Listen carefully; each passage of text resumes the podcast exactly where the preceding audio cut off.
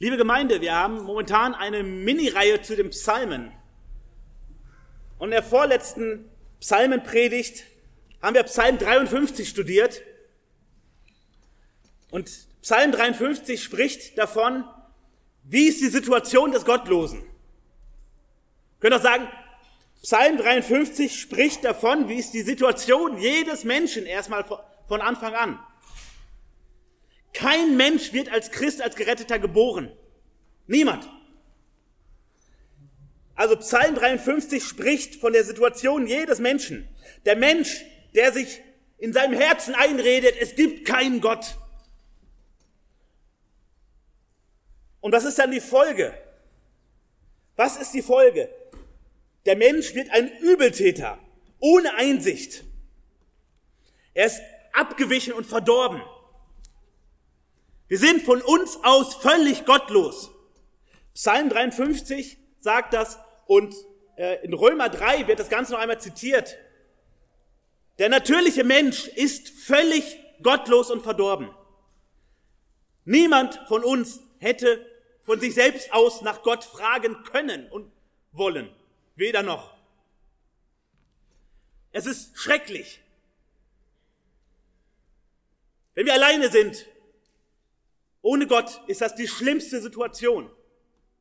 Denn Gottes Bewertung betrifft alle Menschen. Das hat Psalm 53 völlig klar gemacht. Der Kasten ist völlig dicht. In unserer Bösartigkeit gefangen.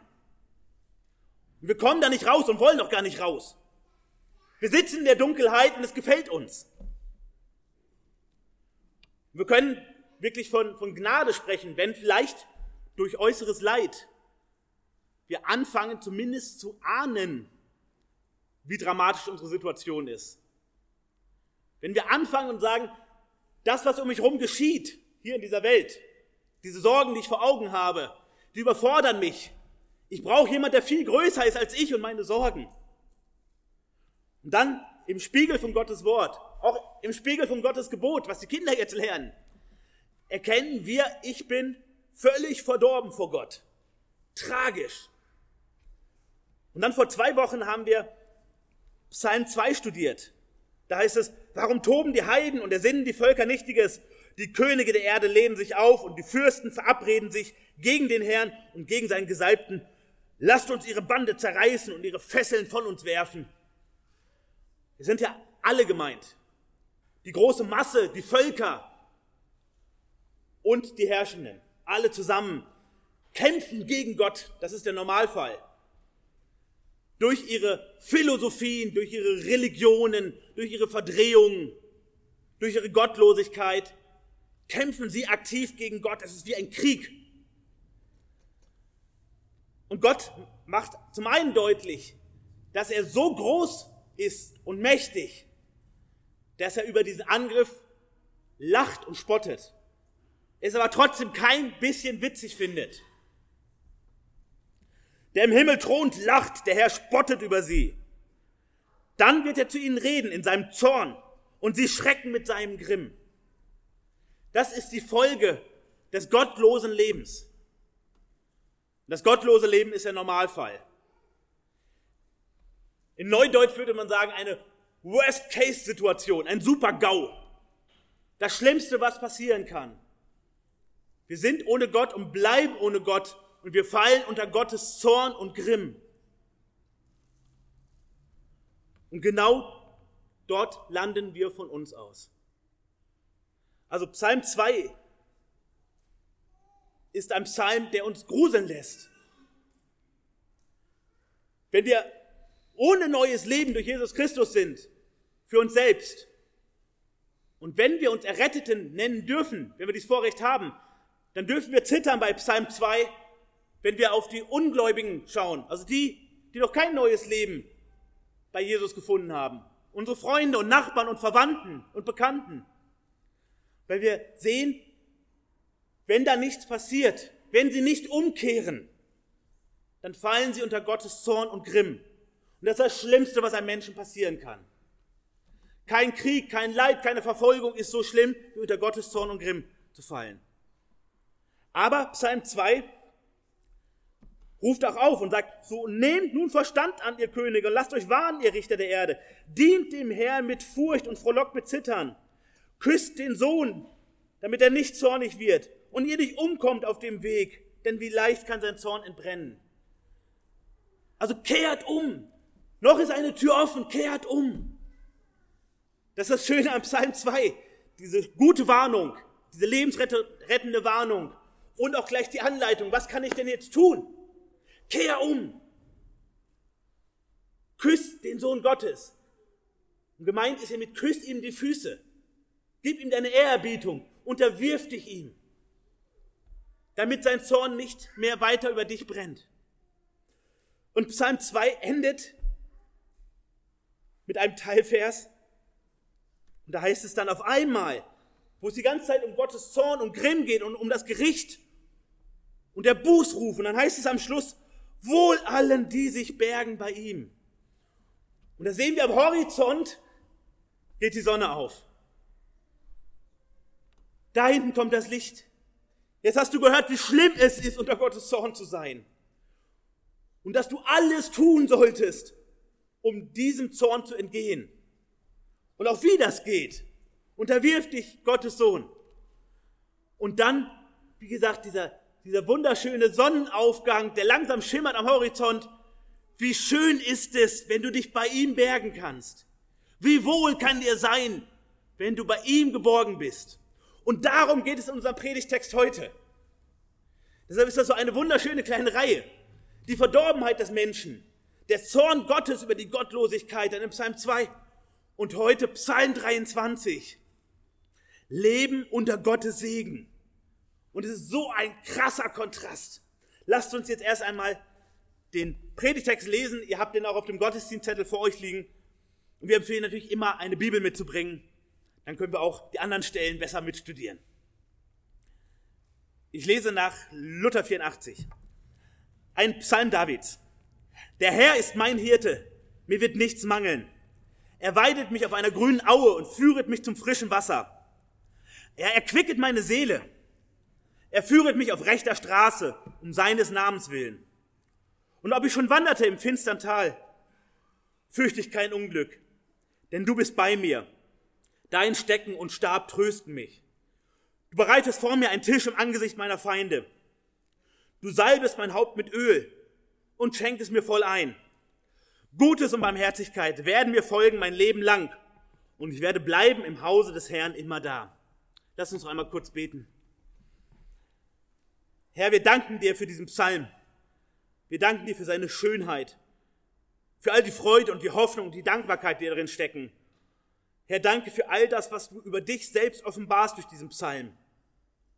Herr, bitte hilf, dass wir ihn wirklich verstehen, dass wir nicht nur oberflächlich lesen, dass uns warm ums Herz wird, sondern dass wir wirklich die Details verstehen, die du dort eingebaut hast. Dass wir die Fußnoten wirklich kapieren und bitte veränder uns durch dein Wort, durch Psalm 23. Dass wenn wir hier weggehen, nicht so weitermachen wie vorher, sondern dass sich wenigstens ein Teil, ein Aspekt unseres Lebens wirklich verändert. Bitte wirke du an unseren Herzen, bei jedem, der heute hier ist. Amen.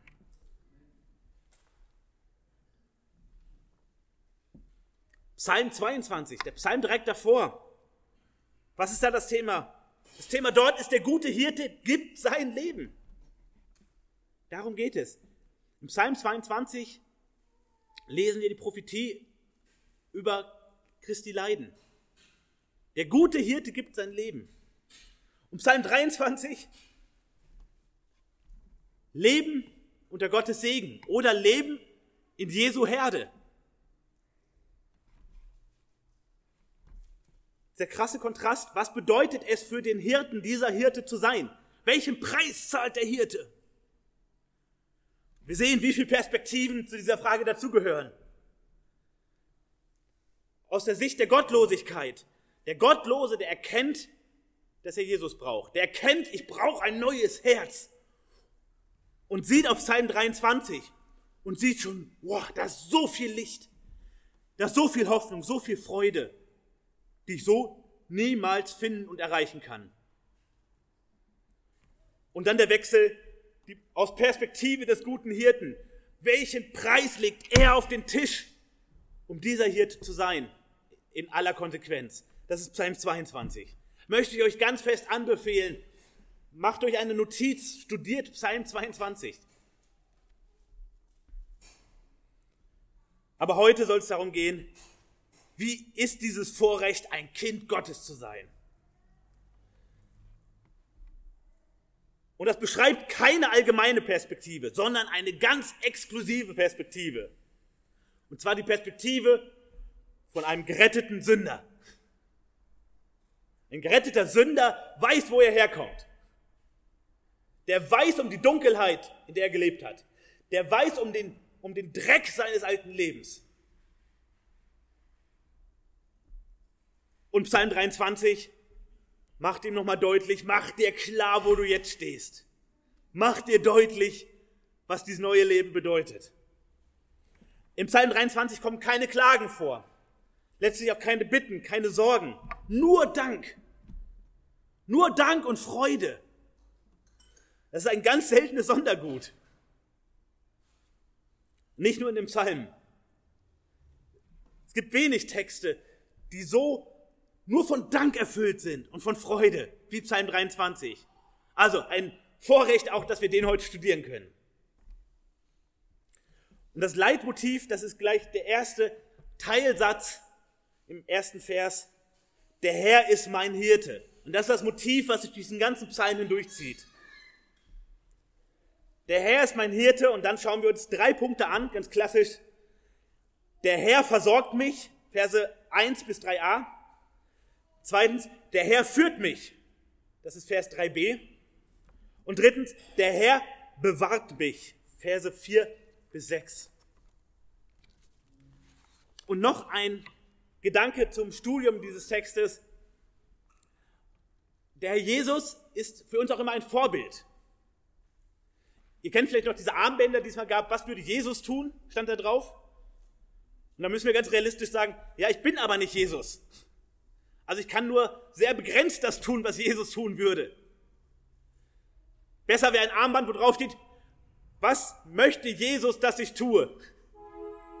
Aber trotzdem ist Jesus für uns das größte Vorbild. Er ist der Maßstab und die Ausrichtung. So wie Jesus. Danach sollen wir uns ausstrecken, immer mehr so verändert zu werden von Gott. Und in diesem Sinne ist der gute Hirte, der im Psalm 23 beschrieben wird, der Herr Jesus, auch ein ganz starkes Vorbild für die, die geistliche Verantwortung haben. In der Gemeinde, die eine Kinderarbeit leiten oder einen Jugendkreis leiten oder eine Bibelstunde leiten oder Gottesdienst leiten oder Gemeinde leiten. Und auch für die, die menschliche Väter sind. Wenn du ein Christ bist und Gott hat deine Familie anvertraut, Nimm dir Psalm 23 zum Vorbild. So wie der Herr für seine Herde sorgt, dass du für deine Herde sorgst. Wenn dir Verantwortung in Gemeinde gegeben ist, schau immer wieder auf diesen Psalm 23 und strebe danach immer mehr wie dieser gute Hirte die Verantwortung in der Gemeinde wahrzunehmen, in deinem Bereich. Das einfach nochmal zum, für unseren Hinterkopf, gleich für die praktische Anwendung. Lasst uns auf unseren ersten Punkt schauen. Der Herr versorgt mich. Ich lese noch einmal den ersten Vers, ein Psalm Davids. Der Herr ist mein Hirte, mir wird nichts mangeln. Hier werden erstmal die, die Verhältnisse geklärt, die Bilder aufgeklärt. Gott ist dieser Hirte. Und wir, wir Kinder Gottes sein dürfen, wir sind die Schafe. Wir schauen uns diese beiden Bilder einmal an. Wie wird dieser gute Hirte in der Bibel charakterisiert? Es wird ja oft von ihm gesprochen. Wir wollen da zuerst ein, äh, ein paar Schlaglichter uns anschauen. In Hebräer 13, Vers 20 heißt es, der Gott des Friedens aber, der unseren Herrn Jesus aus den Toten heraufgeführt hat, den großen Hirten der Schafe durch das Blut eines ewigen Bundes. Der große Hirte der Schafe, der, der sie sammelt. Jesaja 40, Vers 11 sagt, und es geht hier um, um den Herrn Jesus, er wird seine Herde weiden wie ein Hirte, Die Lämmer wird er in seinem Arm nehmen und im Bausch seines Gewandes tragen. Die Mutterschafe wird er sorgsam führen. Wir sehen hier Fürsorge, keine Massenabfertigung, kein Pragmatismus, Hingabe für den Einzelnen und trotzdem die große Herde im Blick. Johannes 10. Die Schulkinder haben es auf ihren, ihren Karten für die Federmappe. Ich bin der gute Hirte. Der gute Hirte lässt sein Leben für die Schafe. Dieser Hirte ist anders als die menschlichen Hirten.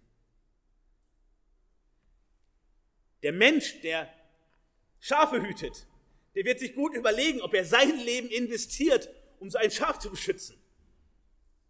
Das ist uns erstmal fern. Aber dieser Hirte, er gibt ganz bewusst und aktiv, wissend, sein Leben für seine Herde hin. Seine Herde ist ihm wichtiger als sein Leben. Und in Vers 14 in Johannes 10 sagt er, ich bin der gute Hirte und kenne die meinen und bin den meinen bekannt. Beziehung. Dieser Hirte lebt in Beziehung. Auch da keine Massenabfertigung. Eine große Herde, wer kennt schon jedes Schaf? Hauptsache, ich weiß, wie viel ich zählen muss. Nein, genau das Gegenteil. Jeden Einzelnen kennt er, ganz persönlich. Wenn du zu seiner Herde gehörst, schaut er genau auf dich. Und du kennst ihn und er kennt dich. Ihr habt Beziehung. Sonst gehörst du nicht zu ihm und er nicht zu dir. Eine Stelle noch aus Hesekiel 34, ganz bekannt. Wie ein Hirte seine Herde zusammensucht an dem Tag, der mitten unter seinen zerstreuten Schafen ist, so will ich mich meiner Schafe annehmen und sie aus allen Orten erretten, wohin sie zerstreut wurden an dem Tag des Gewölks und des Wolkendunkels. Er sucht seine Schafe. Er bleibt nicht stehen in einer Kommt doch Haltung. Er sucht seine Schafe. Er holt sie zusammen, die zerstreut sind. Die, die nicht bei der Herde sind, die nicht auf dem Weg sind, wo sie sein sollten. Er geht ihnen nach.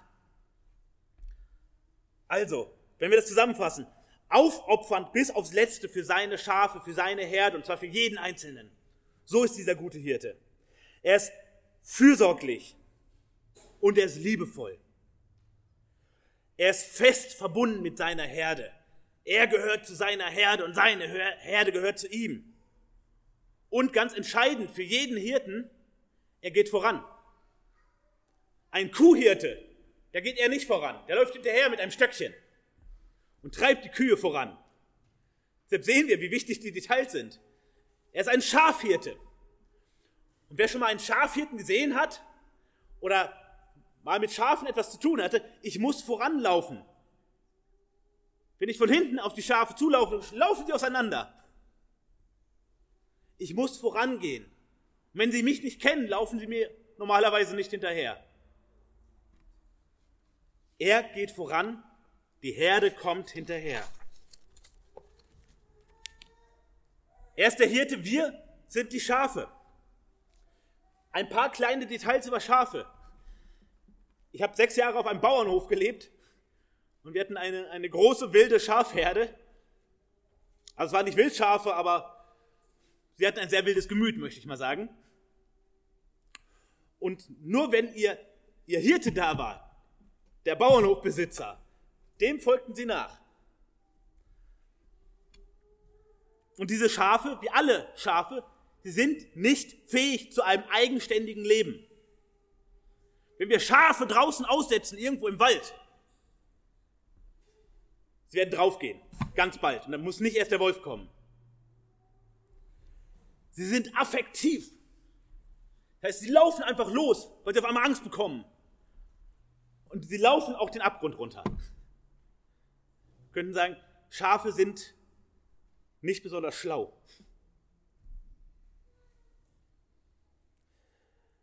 Die Schafe sind gemacht, um nachzufolgen. Den Schafen geht es gut, wenn sie hinter ihrem guten Hirten herlaufen können. Weil der bewahrt sie davor, dass sie die Klippen runterlaufen Der bewahrt sie davor, dass sie irgendwo im Gestrüpp stecken bleiben. Unsere Schafe musste ich jeden Tag aus dem Zaun rausholen, weil sie versucht haben, durch den Zaun durchzulaufen, sich dann verheddert haben. Jeden Tag an der gleichen Stelle, die gleichen Schafe.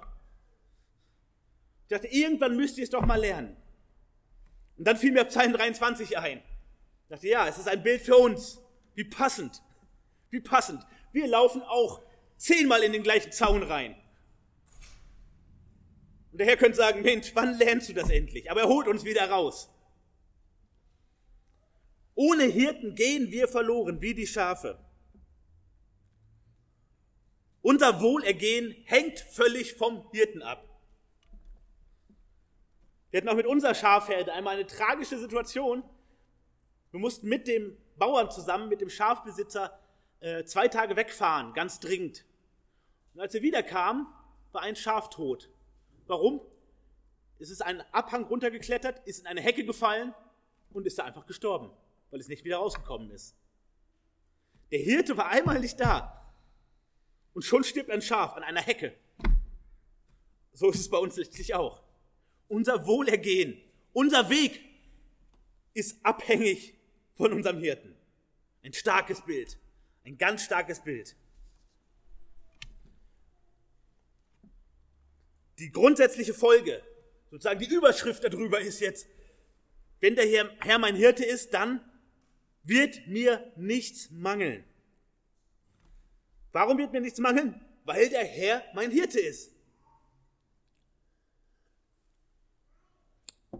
Aber, das ist natürlich die spannende Frage, kennen wir keine Art von Mangel? Das müssen wir einmal klären. Wir wollen hier nicht einfach Ja und Amen sagen, sondern was ist hiermit gemeint? Hat noch nie jemand von uns erlebt, dass am Ende des Geldes noch Monat übrig war? Hat noch nie jemand erlebt, dass wir gesagt haben, wir haben uns etwas erwünscht, etwas erhofft und es ist nicht passiert. Wenn wir so betrachten, würden wir sagen, der Herr ist mein Hirte, aber ich habe trotzdem manchmal Mangel. Also wie ist das hier gemeint? Das müssen wir jetzt einmal klären. Gott ist nicht unser Wunscherfüller. Wir kennen das gerade aus, aus dem Bereich der, der sogenannten äh, Worship-Musik, wo genau das suggeriert wird. Jesus ist mein Wunscherfüller. Nein, das ist er nicht. Jesus wird mein Wunscherfüller, wenn meine Wünsche mit seinen Wünschen völlig übereinstimmen, dann ist er mein Wunscherfüller. Solange ich aber noch alten Adam in mir habe, das heißt, solange noch Ideen in mir aufkommen, die Gott nicht ehren, die nicht Gottes Willen entsprechen, solange es das noch gibt, ist Gott erstmal nicht mein Wunscherfüller, sondern er ist mein weitsichtiger Hirte. Und das ist viel besser was für unweise Wünsche haben wir doch oft. Oft auch in scheinbar guten Motiven. Aber Gott hat uns niemals zugesagt, dass er jeden Wunsch, der in uns aufkommt, uns erfüllt. Nein, er bewahrt uns davor. Er bewahrt uns vor unseren schlechten und dummen und verkehrten Wünschen. Aber er versorgt uns mit all dem, was wir wirklich brauchen. Danke, große Klasse. Und das Gute ist, er ist unser Schöpfer, unser Retter und unser Herr. Er weiß viel besser, was wir wirklich brauchen, als wir selber. Wir haben immer noch Überreste unseres alten Wesens in uns und denken, ich brauche dies oder das Materielle, ich brauche unbedingt dieses Auto, ich brauche unbedingt die Renovierung oder den Anbau zu Hause. Ich brauche diesen oder jeden Urlaub. Ich brauche Prestigeobjekte. Ja, und manchmal schenkt es Gott, dass wir solche Dinge auch haben dürfen. Und zum Glück bewahrt uns Gott auch oft dafür, dass wir solche Dinge bekommen.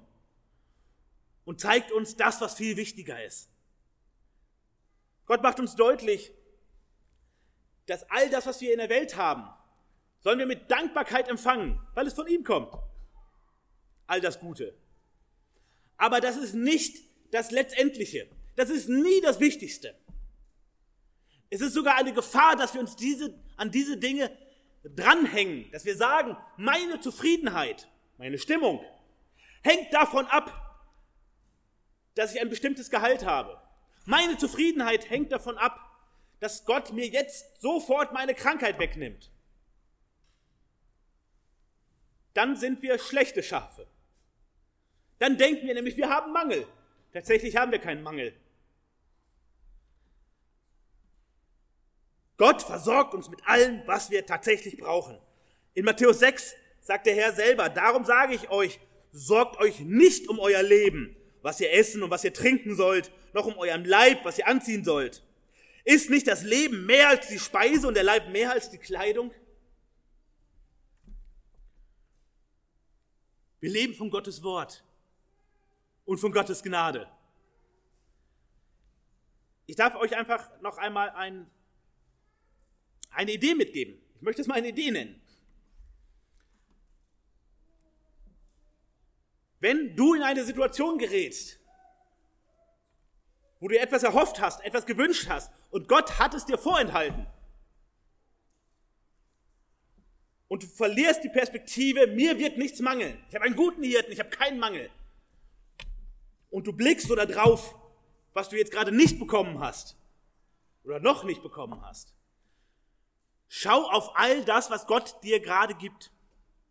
Überleg dir einfach mal, was Gott dir alles noch wegnehmen könnte, um deinen Blick wieder richtig auszurichten.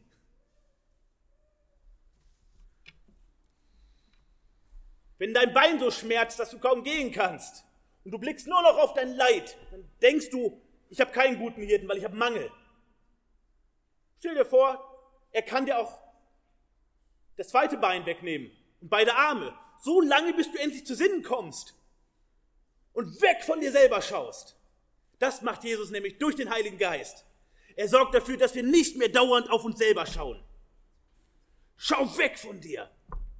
Schau auf den Herrn. Schau auf die Geschwister. Schau auf deinen missionarischen Auftrag. Das ist viel wichtiger. Und es ist manchmal so, dass Gott uns immer mehr Dinge wegnimmt, umso mehr wir uns festhalten an den äußeren Dingen. So mehr wir uns fokussieren auf Essen, Trinken, Statussymbole, was weiß ich, Karriere. Wenn das wichtig wird in unserem Leben und immer wichtiger, dann kann es sein, dass Gott sagt, ich nehme dir es mal weg, eine Zeit lang, oder ich reduziere es, damit du auf das schaust, was viel wichtiger ist. Wir haben keinen Mangel, wenn Jesus unser Hirte ist.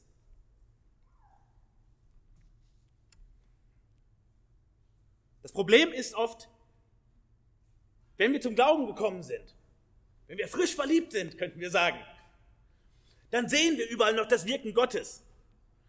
Wenn wir aber viele Monate, viele Jahre im Glauben sind, kann es passieren, dass es für uns so normal ist, ein Schaf in Jesu Hirte zu sein. Dass wir vergessen, was er uns alles gibt, was nicht normal ist, was nicht selbstverständlich ist. Und auch dazu ist dieser Psalm wunderbar. Denn er rüttelt uns noch einmal wach. Hey, verstehst du überhaupt noch, weißt du überhaupt noch, wie schön es ist, dass Jesus dein Hirte ist, was das alles bedeutet? Und das schauen wir uns jetzt im Detail an. Das war die allgemeine Aussage. Jesus mein Hirte, ich habe keinen Mangel. Und da, wo ich einen scheinbaren Mangel habe, ist er gut für mich. Er weidet mich auf einer grünen Aue und führet mich zum frischen Wasser. Er erquicket meine Seele. Gott versorgt mich. Er gibt mir die beste Nahrung. Jesus sagt in Johannes 6, Vers 35, ich bin das Brot des Lebens. Wer zu mir kommt, der, den wird nicht hungern. Und wer an mich glaubt, den wird niemals dürsten. Und in Matthäus 4, Vers 4 sagt er, es steht geschrieben, der Mensch lebt nicht vom Brot allein, sondern von einem jedem Wort, das aus dem Mund Gottes kommt. Gott gibt uns Nahrung, er gibt uns auch in den äußeren Dingen Nahrung. Auch das vergessen wir oft. Das ist hier nicht das Wichtigste. Aber wenn wir uns überlegen, wie viele Menschen haben nicht jeden Tag was zu essen? Wenn wir nachher vor dem Mittagessen Dank für das Essen Lasst uns das bewusst machen. Es ist nicht normal, dass wir jeden Tag Essen auf dem Tisch haben. So reichlich, im Überfluss. Wir müssen keine Angst haben, dass wir morgen hungern müssen. Aber es gibt auch Geschwister, denen geht es anders. Und wir sehen, das ist hier nicht zentral mit gemeint. Das ist ein Vorrecht, was wir jetzt gerade genießen können. Und Gott zieht nicht seinen Segen ab, wenn wir in fünf oder zehn oder zwanzig Jahren eine Zeit haben, wo wir nicht jeden Tag üppiges Essen auf dem Tisch haben. Hat Gott seinen Segen nicht abgezogen, sondern möchte uns eine bestimmte Lektion lehren. Er spricht aber vor allem von der geistlichen Nahrung. Solange wir ohne Gott waren, hatten wir nichts zu essen geistlich. Warum? Wir wollten diese Speise nicht. Wie ein Kind, das am Esstisch sagt, ich esse keine Möhren, ich will keinen Spinat. Wir wollten Gottes Nahrung nicht. Warum? Weil Gottes Nahrung, Gottes Wort macht uns deutlich, du kannst nicht so weitermachen wie bisher. Es gibt da einen, einen großen Gott, den Schöpfer, den Herrn, den König. Und im Spiegel seines Wortes bist du ein Feind von Gott. Und wenn du so bleibst, Psalm 2, dann, dann geht es aufs Verderben zu. Deshalb möchte der natürliche Mensch nicht diese Speise haben, weil er kriegt Magenschmerzen davon. Gesundheitsförderliche Magenschmerzen. Aber er möchte es nicht. Es schmeckt ihm nicht.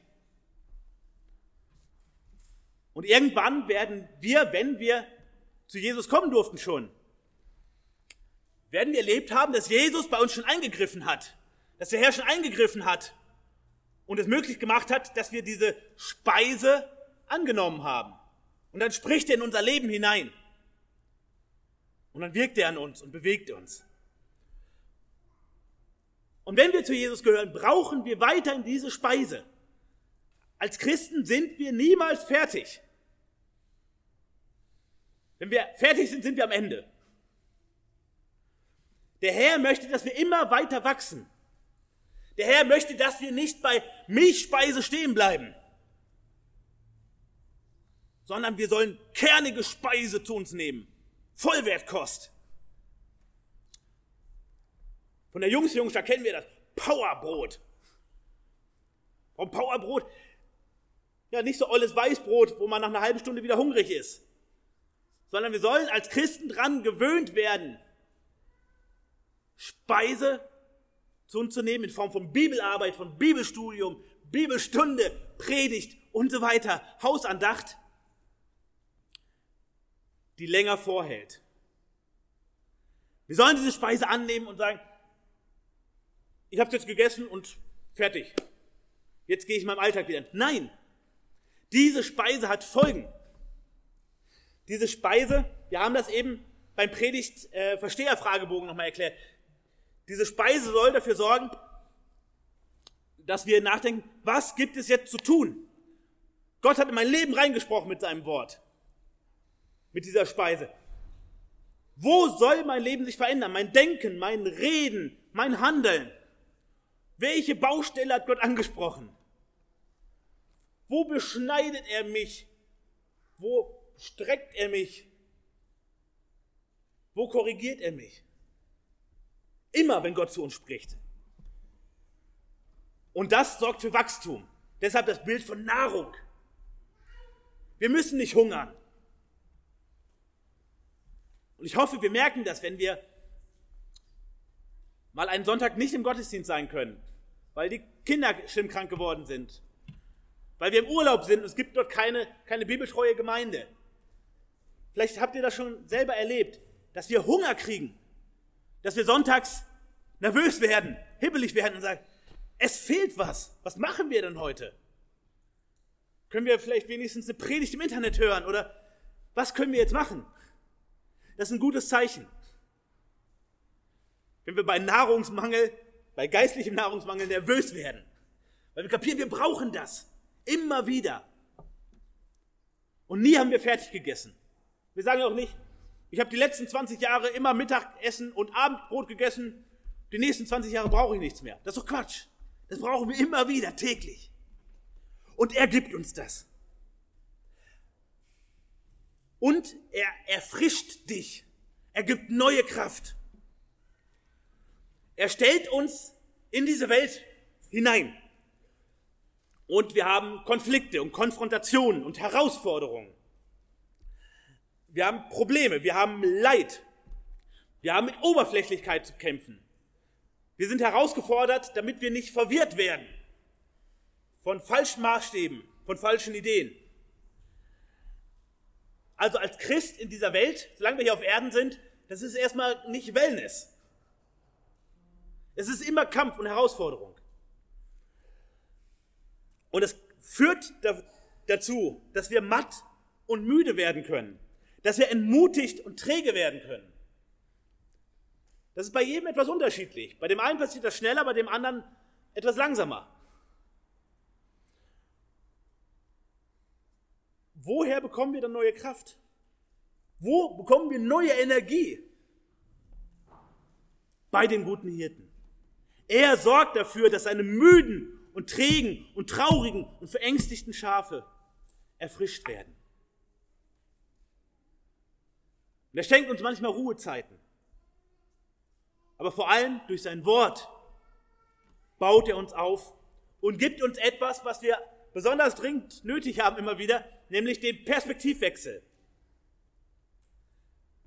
Ich hatte es eben schon gesagt, wir neigen dazu, dass wir auf uns schauen, auf unsere kleine Suppe, im übertragenen Sinne auf unseren kleinen Schrebergarten. Und alles, was da nicht nach unserer Pfeife läuft, macht uns traurig oder wütend oder enttäuscht.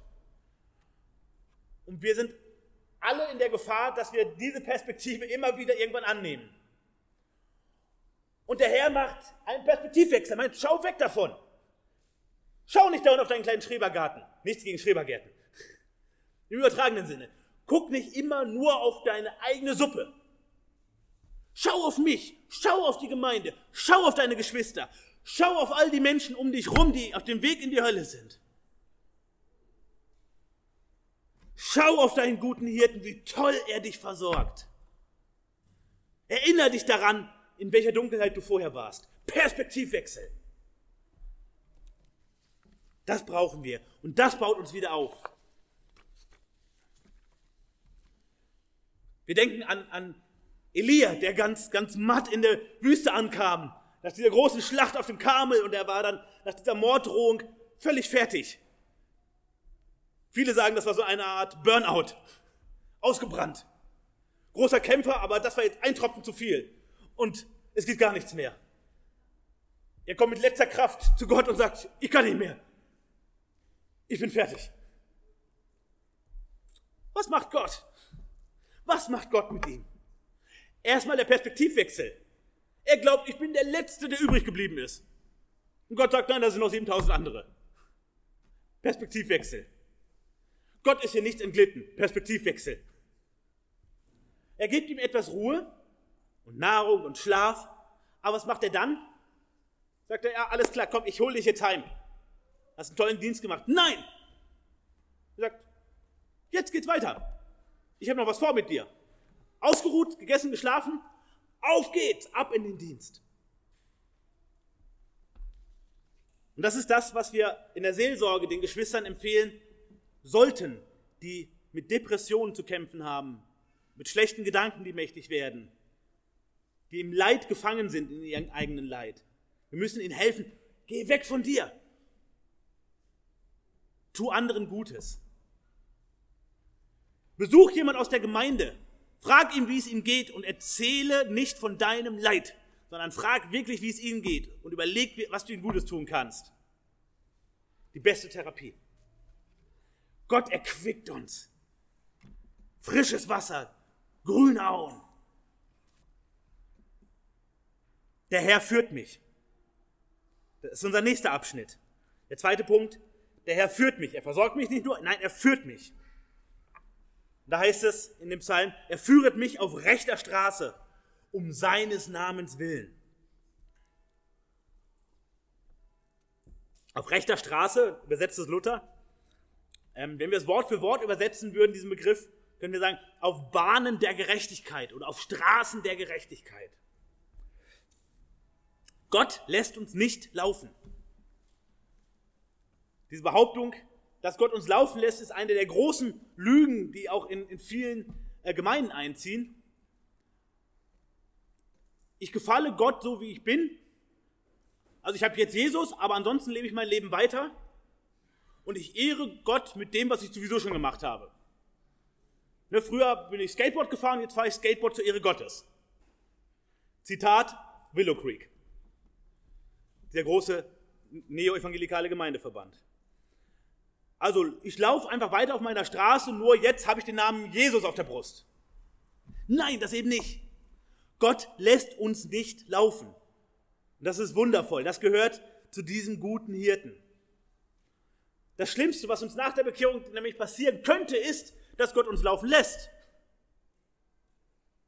Auch wenn wir jetzt fest zu ihm gehören, sind wir immer mit Verlockung konfrontiert, bei unseren Schwachstellen wieder zurückzufallen in alte Muster, alte Verhaltensmuster. Vielleicht, dass ich wieder so unbeherrscht bin, wie ich früher mal war und rumschreie, wenn mir was nicht passt. Und der Herr hat schon viel an mir getan, aber es entspricht viel mal meinem Gemüt, wenn ich so richtig rumpoltern kann, wenn ich schlechte Laune habe. Und Gott lässt mich da nicht laufen.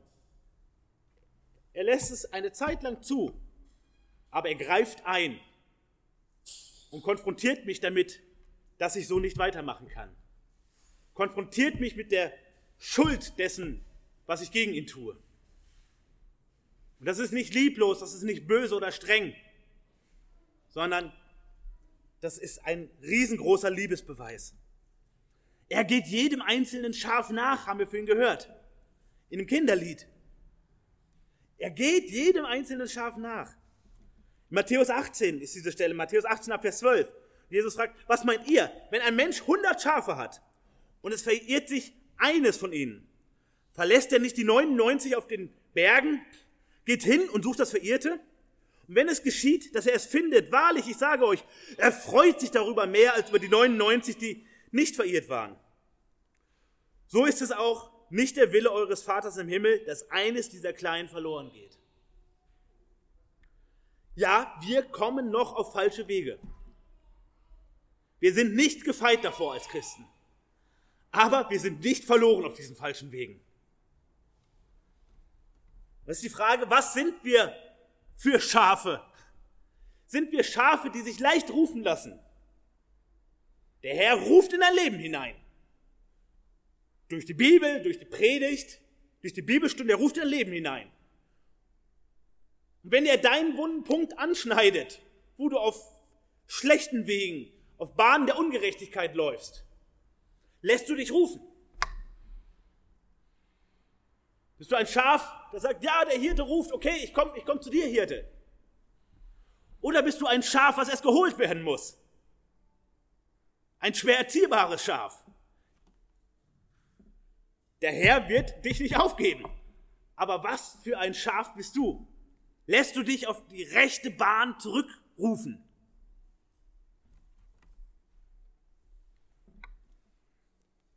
Und warum macht er das? Um seines Namens willen.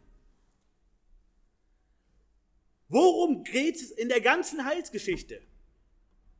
Warum gibt es uns? Es geht um Gottes Ehre. Es geht immer um Gottes Ehre. Gott macht deutlich, Ich bin ein Gott, der die Seinen hütet und der ihnen nachgeht und der sich für jeden Einzelnen interessiert. Damit stellt Gott sich selber vor. Damit lernen wir etwas über Gott. Er zeigt sich, wie er ist. Es geht um Gottes Ehre. Darum macht er das. Wir kommen zu unserem dritten und letzten Punkt. Die Verse 4 bis 6. Wir hatten, der Herr versorgt mich, der Herr führt mich. Und jetzt der Herr bewahrt mich. Und ob ich schon wanderte im finstern Tal, fürchte ich kein Unglück, denn du bist bei mir, dein Stecken und Stab trösten mich. Erst diesen Vers werden wir uns jetzt anschauen. In der Gegenwart dieser Welt erleben wir Finsternis. Dies finstere Tal wird an anderer Stelle übersetzt mit Tal der Todesschatten. In dem Bild von dem Hirten und der Herde ist das ein, eine, äh, eine enge Schlucht möglicherweise, die passiert werden muss, oder ein gefährlicher Höhenpfad, ähm, der passiert werden muss auf dem Weg zu guten Weiden. Tal der Todesschatten, das bedeutet da, wo es finster ist. Da, wo wir, obwohl wir im Licht stehen dürfen, mit Finsternis konfrontiert sind. Und das ist einfach hier in dieser Welt. Satan ist der Fürst dieser Welt und deshalb erleben wir Dunkelheit, selbst an so einem schönen Sonnentag wie heute. Jesus sagt das in Matthäus 4, ich lese einmal ähm, Vers 15, wo er aus Jesaja zitiert, das Land Sebulon und das Land Naphtali am Weg des Sees jenseits des Jordan, das Galiläa der Heiden. Das Volk, das in der Finsternis wohnte, hat ein großes Licht gesehen. Und denen, die im Land des Todesschattens wohnten, ist ein Licht aufgegangen. Von da an begann Jesus zu verkündigen und sprechen, tut Buße, denn das Reich der Himmel ist nah herbeigekommen. Da ist das Licht. In der Dunkelheit das Licht. Ja, und Jesus stellt uns in Dunkelheit hinein. Wir sollen ein Licht sein in dieser Welt. Was sagt das über diese Welt aus? Hier ist es stockend finster. Und wir sehen das jetzt, wo wir viele, viele schlimme und gruselige Entwicklungen mitbekommen. Wie zum Beispiel diese ganzen Lügen dieser Genderlehre. Oder diese Schande der sogenannten Ehe für alle. Und viele, viele andere Aspekte, was in der Pädagogik beigebracht wird, was völlig gottlos ist. Was heute Maßstab ist für Menschen. Es wird finsterer. Gottes Maßstäbe waren lange, lange, lange Zeit in Europa wichtig für die Menschen. Die waren nicht alle bekehrt, das waren die wenigsten wahrscheinlich. Aber Gottes Maßstäbe wurden als gut und richtig anerkannt in vielen Aspekten. Und jetzt erleben wir, dass es immer dunkler wird. Was bedeutet das aber auch? Dass das Licht immer heller scheint.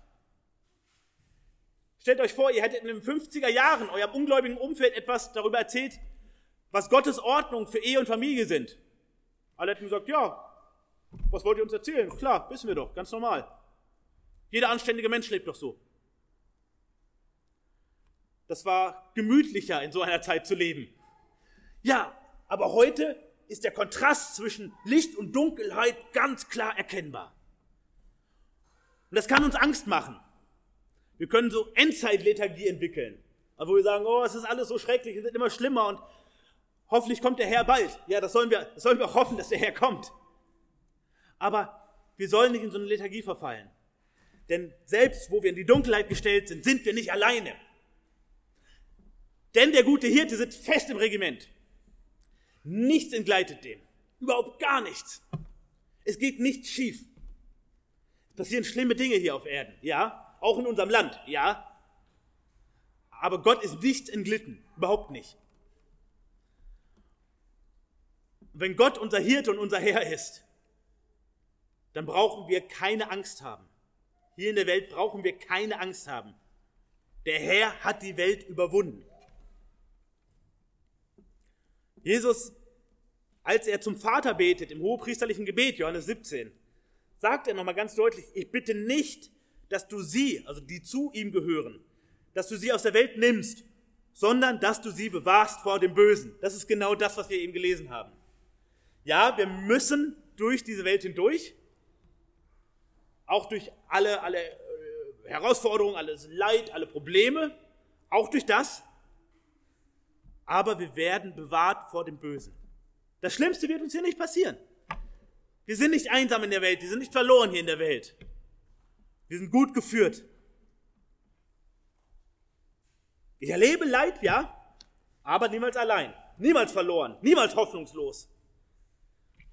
Der Schöpfer des ganzen Universums, der bewahrt mich vor dem Schlimmsten. Das ist die Perspektive eines Gotteskinds. Und auch daran müssen wir uns erinnern. Wenn wir zu jammerig werden, wenn wir zu leitorientiert werden, wenn wir nur noch düster dreinblicken, dann müssen wir darauf schauen. Dafür sind wir nicht hier.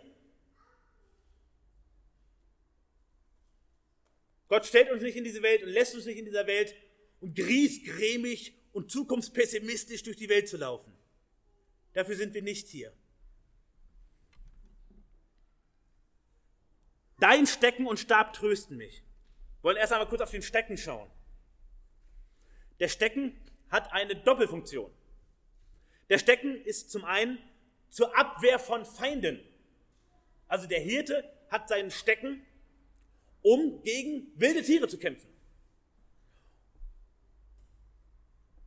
Und wir kennen dieses Beispiel, der Schreiber dieses Psalms, der David, der war ja selber Hirte und schon als kleiner Junge. Schon mit 12, 13, 14 Jahren war der alleine mit den Schafen da draußen.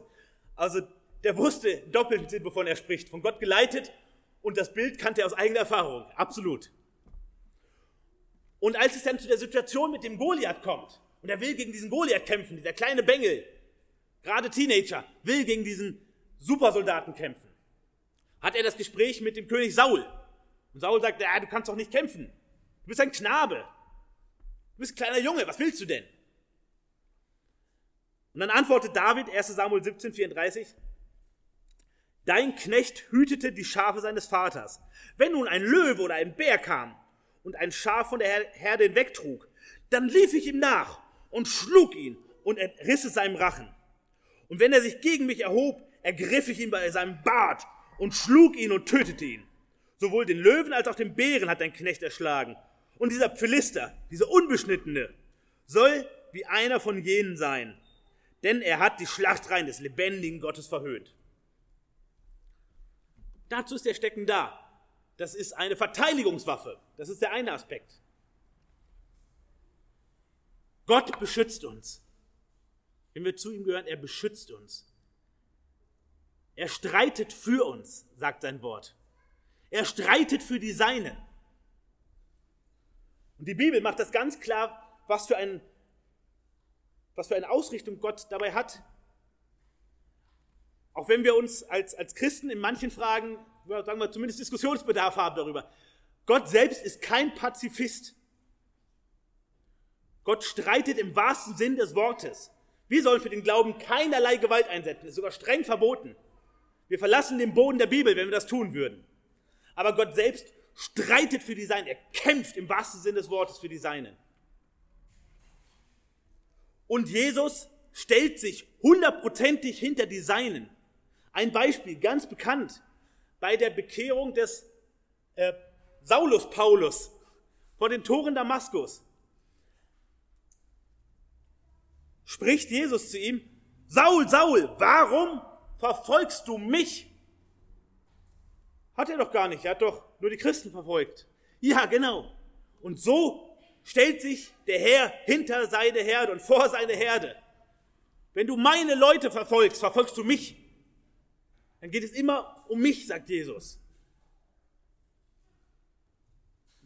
Das müssen wir uns auch immer wieder bewusst machen. Wir stehen unter dem Schutz des Höchsten. Ja, und selbst wenn wir verlacht werden und benachteiligt werden, selbst wenn wir geschlagen werden für unseren Glauben oder eingesperrt, es kann uns nur das geschehen, was Gott zulässt. Als ich zum Glauben kommen durfte, ähm, wurde, ich, wurde ich überfallen von einer Schlägerbande das hing eng mit, ja, mit der Bekehrung letztlich zusammen. All meine Freunde hatten Angst jetzt, dass diese Schläger noch mal was machen könnten, weil es in der Öffentlichkeit war, dass sie nach Hause kommen zu uns. Und Gott hat es geschenkt, dass ich keine Angst haben brauchte, weil ich hatte kapiert, in dem Moment zumindest, auf die Situation, die können nichts tun, was Gott nicht zulässt. Und wenn Gott es zulässt, dann ist egal, ob ich die Tür abschließe oder nicht. Es ist egal, ob ich mich in der Stadt auch abends bewege oder nicht. Das ist letztlich hier gemeint. Das ist der eine Aspekt. Wenn Gott es zulässt, dann kann es auch sein, dass wir in einen Kerker wandern in ein paar Jahren. Das kann sein. Aber wenn Gott es nicht zulässt, ist egal, was in diesem Land hier passiert. Ist egal, wie viel zähnefletschende Christenhasser überall stehen. dann kann uns nichts passieren. Es kann uns nur das passieren, was Gott zulässt. Und das hat klare Grenzen. Das ist dieser Stecken. Und der Stecken hat eine zweite Funktion beim Hirten. Wozu ist der Stecken noch da? Er ist eine Zuchtroute. Das heißt, die Schafe, die von der Herde wegrennen, die in Richtung von einer Gefahr rennen oder in die, in die Verirrung, die schlägt er, aber in liebevoller Absicht, nämlich um sie zurückzurufen, um ihren Weg zu korrigieren. Und die Bibel macht uns ja so klar, dass Gottes Züchtigung ein Beweis ist, dass wir wirklich zu ihm gehören. Gott straft die Gottlosen, aber er züchtigt nur echte Kinder. Hebräer 12 macht das immer so deutlich. Äh, habt ihr das Trostwort vergessen, das zu euch als Söhnen spricht? Mein Sohn, achte nicht die, gering die Züchtigung des Herrn und verzage nicht, wenn du von ihm zurechtgewiesen wirst. Denn wen der Herr lieb hat, den züchtigt er und er schlägt jeden Sohn, den er annimmt. Wenn ihr Züchtigung erduldet, so behandelt euch Gott ja als Söhne. Denn wo ist ein Sohn, den der Vater nicht züchtigt? Hm? Wenn ihr aber ohne Züchtigung seid, an der sie alle Anteil bekommen haben, so seid ihr ja keine echten Söhne, sondern Bastarde. Also der gute Hirte züchtigt uns, korrigiert uns, es ist schmerzhaft, aber nur zu unserem Guten, um uns auf den guten Weg zurückzubringen. Und das tröstet uns auch. Das ist wieder der Aspekt, Gott lässt uns nicht laufen. Nein, er greift ein. Und sein Stab, der tröstet mich auch. Der Stab, das ist etwas, was ein Wanderer gebraucht. Das ist hiermit gemeint. So wie ein Wanderstock, eine Stütze. Und ja, er stützt uns. Da, wo wir zu schwach werden, da werden wir gestützt durch den Heiligen Geist. Dass wir nicht zusammenbrechen müssen. Es gibt schwache Phasen, es gibt starke Phasen, ja. Aber Gott sorgt dafür, dass wir weitergehen können. Du bereitest vor mir einen Tisch im Angesicht meiner Feinde. Du salbest mein Haupt mit Öl und schenkst mir voll ein. Das ist eine Variation von Vers 2 mit den grünen Auen und den saftigen Weiden. Also Weiden auf grünen Auen führen zum frischen Wasser. Das ist nochmal das gleiche Motiv. Und im Angesicht meiner Feinde versorgst du mich. Im Angesicht meiner Feinde hast du Tischgemeinschaft mit mir du guter Hirte. Und du machst deutlich, die gehört zu mir, der gehört zu mir. Der lebendige Gott stellt sich zu uns. Wir haben viel davon verloren, dieses Bild von Tischgemeinschaft. In Israel und im ganzen Nahen Osten ist das noch sehr lebendig. Ich überlege mir gut, mit wem ich Tischgemeinschaft habe, weil mit dem stelle ich mich zusammen. Ich passe auf ihn auf und garantiere für seine Sicherheit. Das ist einer von meinen, den ich in mein Haus an den Tisch hole. Das ist ein Freund der Familie. Das ist das Bild hier. In der Welt erleben wir viel Feindschaft, viel Gegenwind. Und selbst hier zeigt Gott seine Freundlichkeit und dass er zu uns steht. Du schenkst voll ein. Ja, Gott gibt nicht nur ein bisschen. Ich habe keinen Mangel. Vers 1. Keinen Mangel. Gott gibt nicht die kleinen Überlebensrationen. Gott gibt im Überfluss. Wieder da, es ist wichtig, dass wir uns daran erinnern lassen, wie viel wir von Gott bekommen. Ich habe vor einigen Wochen mal empfohlen, macht mal eine Inventur bei euch, für euch persönlich. Was vertraut euch Gott alles an? Womit beschenkt euch Gott jeden neuen Tag? Was könnte Gott euch alles wegnehmen? Dann erkennen wir erst, wie reich er den Tisch deckt im Angesicht unserer Feinde. und du salbst mein Haupt mit Öl. Es ist hier nicht, dieser Begriff ist nicht der Begriff für die Salbung eines Königs. Das wird manchmal falsch gedeutet. Sondern ähm, das, das Haupt mit, mit äh, Öl begießen. Das ist mehr so etwas wie, wie Pflege, etwas Gutes tun, eine Liebestat. Ähm, etwas, was, wenn ich es äußerlich tue, dem, dem Leib gut tut. Und so ein, ein Öl ist teuer. Also Gott gibt uns Wertvolles, um uns Gutes zu tun.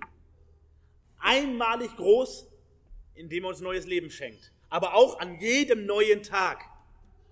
Gott gibt Großes, nicht Kleinigkeiten.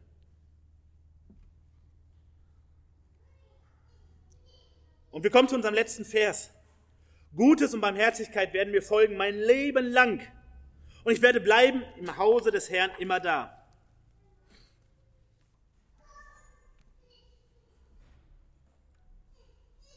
Warum unterscheidet sich das Leben von Gläubigen von außen betrachtet oft so wenig von dem eines Gottlosen?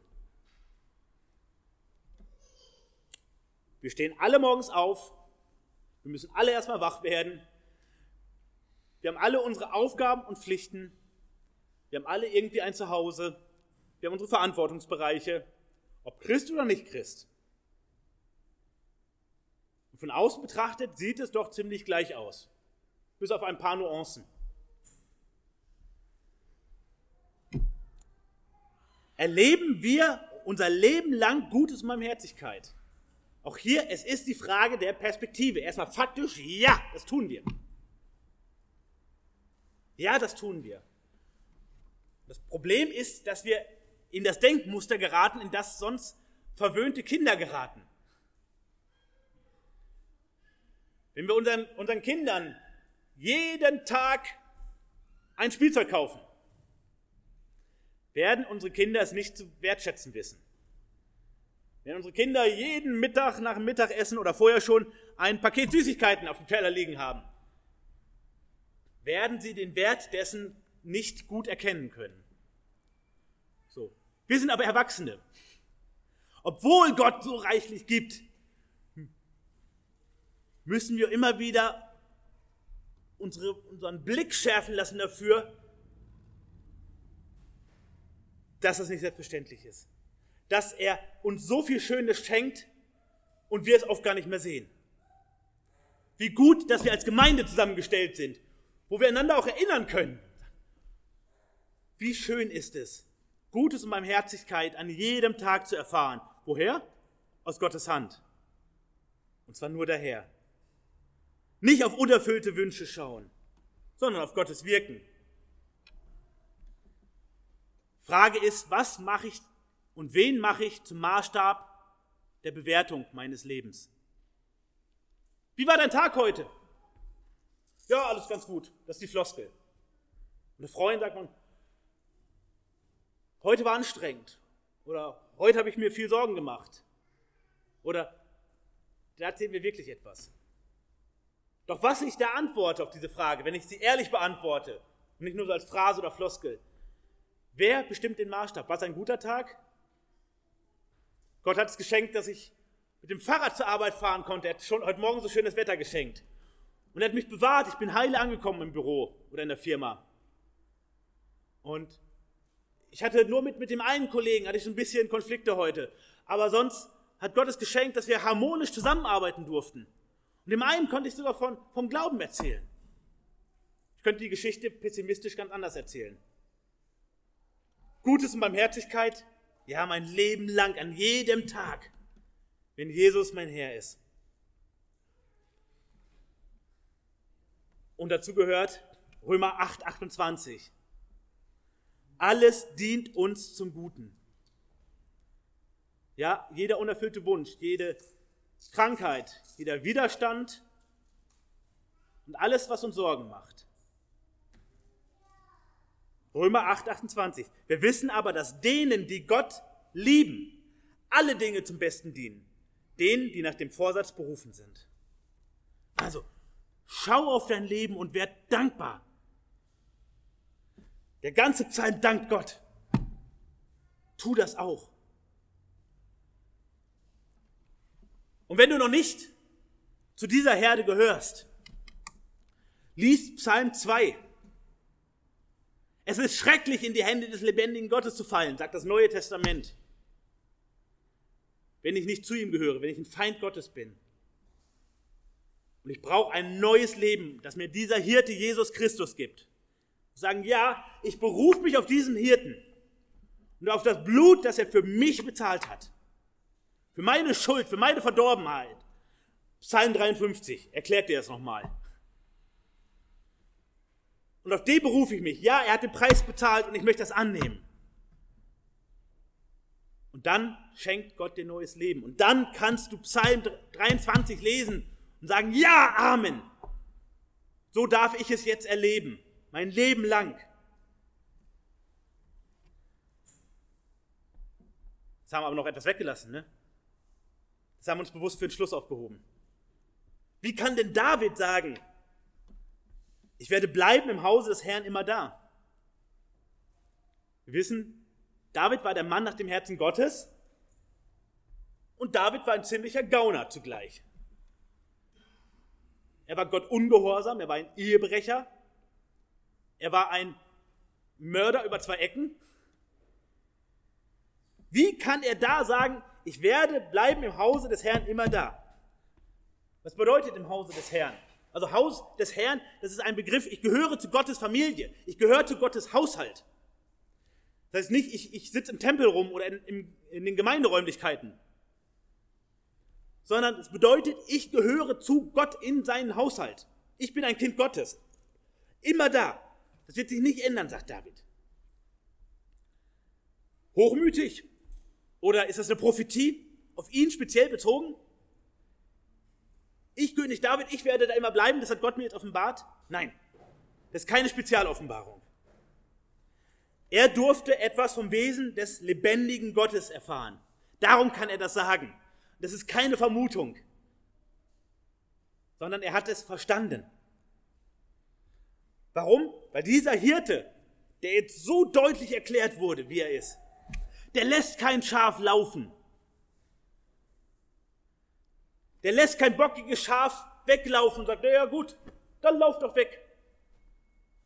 Ich benutze den Stecken nicht mehr.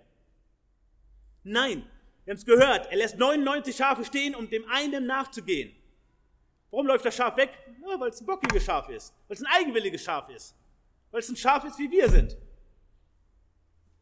Weil es ein Schaf ist, wie der Schreiber, der König David war. Der war auch ein bockiges, eigenwilliges Schaf. Er hatte den Geist Gottes. Und was macht er? Ehebruch, Mord, Ungehorsam gegen Gott. Eigenwilliges Schaf. Und wer geht ihm hinterher? Sein Hirte. Er bereichert sich nicht an seiner Herde, er verkauft nicht Einzelne. Dieser Hirte ist absolut treu.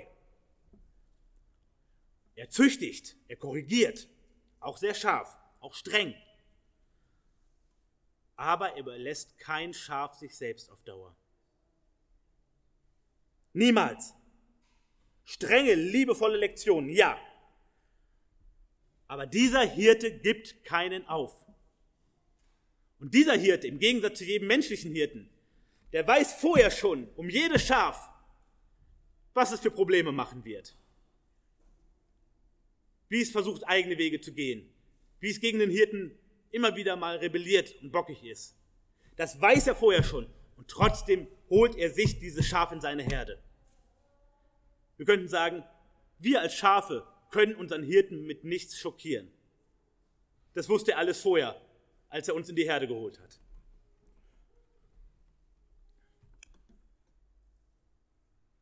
Aus dem Haus des Herrn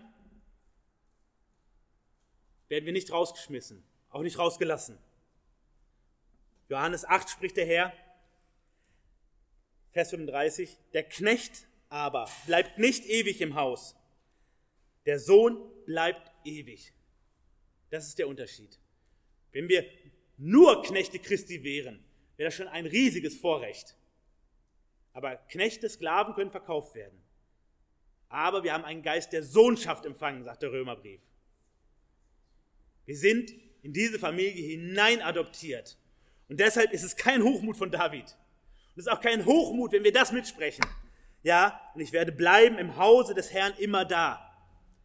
Nicht, weil ich so ein perfekter, gut trainierter Christ bin, nicht, weil ich keine Fehler mehr habe.